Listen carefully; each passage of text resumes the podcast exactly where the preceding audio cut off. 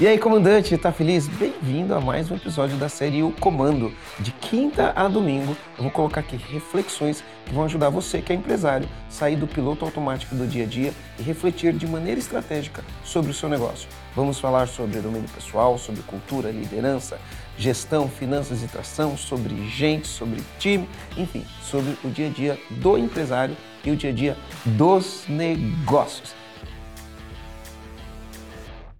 Pessoa muito centralizadora, quando vê 10 coisas para fazer, se vê fazendo as 10 coisas. Quando na verdade ela pode delegar as 10 coisas para ela fazer. Ou ela pode delegar metade dessas coisas. Ou ela pode abrir mão de coisas que ela está fazendo para poder fazer realmente o trabalho do dono. Primeira coisa que eu recomendo você fazer, primeira coisa que eu te recomendo fazer, assim quando a gente tem uma dívida que a gente não, não consegue juntar dinheiro ou tá, tá endividado, você vai num especialista financeiro e ele fala, cara, anota tudo que você gasta teu dinheiro e depois vamos categorizar. Aí ele categoriza tudo, tudo onde você gasta seu dinheiro. E aí ele vai falar para você o que é prioritário, o que, que é supérfluo, você faz esse tipo de coisa, né? Então você, aí você vai separar, você vai deixar um pouco de dinheiro para o lazer, um pouco de dinheiro para as coisas que são importantes, você vai eliminar o supérfluo, você tem que fazer alguma coisa assim, mais ou menos do tipo. Eu recomendo que você faça a mesma coisa com o seu tempo. Ao você analisar tudo que você está fazendo, você vai perceber que tem um monte de coisa que você não precisa fazer. E aí isso vai liberar mais tempo para você. Eu acho que esse é o começo. Aí o que, que você vai fazer? Você vai ter que lidar com seus sentimentos na hora de delegar. Por quê? Porque você tem um ego, você tem uma vaidade que fala para você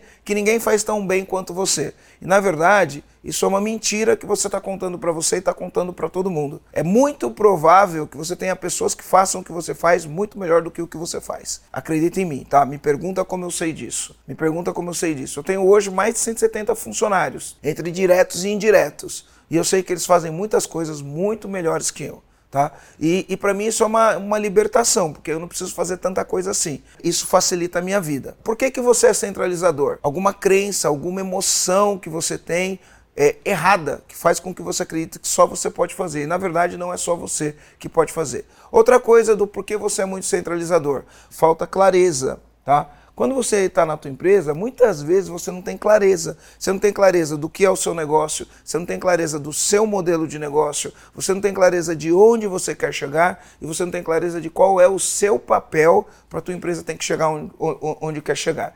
Isso acontece porque muitas pessoas que montam a empresa são técnicos. O que, que são técnicos? São pessoas que dominam uma habilidade técnica e aí montam uma empresa. Só que fazer a atividade técnica e ter uma empresa que faz atividade técnica são coisas completamente diferentes. Então o que, que eu te aconselho nesse momento? Primeira coisa, respira, né? Dá uma respirada e comece a enxergar a tua, tua empresa de uma maneira diferente. Analisa quais as funções que você está executando que você não deveria executar. E aí você vai olhar para o teu time, para o time que você já tem. Você vai começar a conversar com as pessoas que você já tem para entender o que, que as pessoas são boas, o que, que elas gostariam de fazer. Você pode até perguntar para as pessoas: tem alguma coisa que eu faço que você gostaria de aprender? Aí você pergunta para as pessoas, você vai ver que tem um monte de coisa que você faz que tem gente que faria melhor que você e tá louco para fazer, só que você não deixa. E aí você começa a delegar essas coisas. Quando você começar a delegar essas coisas, vai sobrar mais tempo para você. Presta atenção numa coisa que eu vou falar para você.